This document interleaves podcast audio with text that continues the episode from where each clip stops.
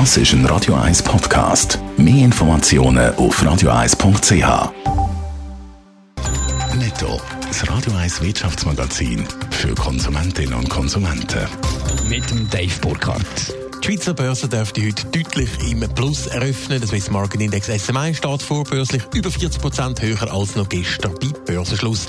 Der deutlichste Zuwachs bei den Aktien gibt es bei der UBS und der ABB mit je über 5 Prozent.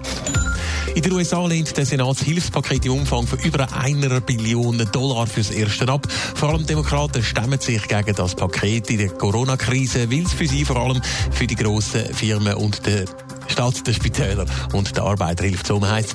Wie die Verhandlungen um das Hilfspaket von Präsident Trump jetzt weitergehen, ist im Moment noch nicht klar.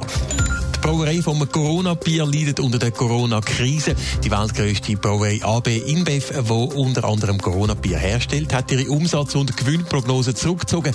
Gründe sind die hohe Unsicherheit und die schnelle Entwicklung der Lage. Wegen der Corona-Krise sind weltweit ein Haufen Bars und Restaurants geschlossen, was unter anderem auf den Umsatz der Bierbrauer drückt.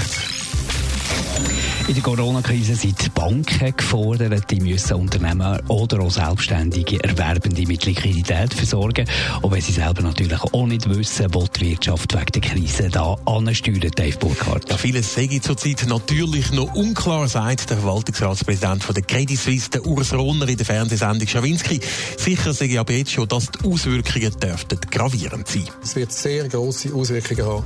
Und zwar für die ganzen Unternehmen, für die Unternehmer, für die Einzelnen. Und jetzt geht es vor allem darum, in der ersten Situation, dass man die Liquidität von den Unternehmen sicherstellen, von den einzelnen Leuten auch.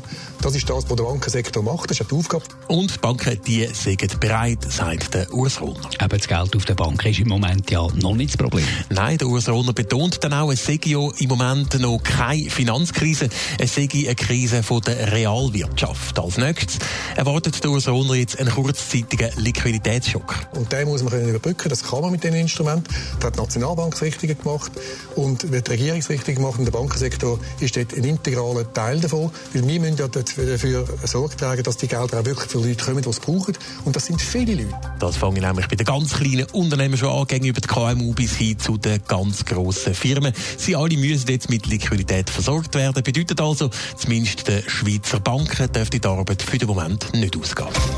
Netto, das Radio 1 Wirtschaftsmagazin für Konsumentinnen und Konsumenten.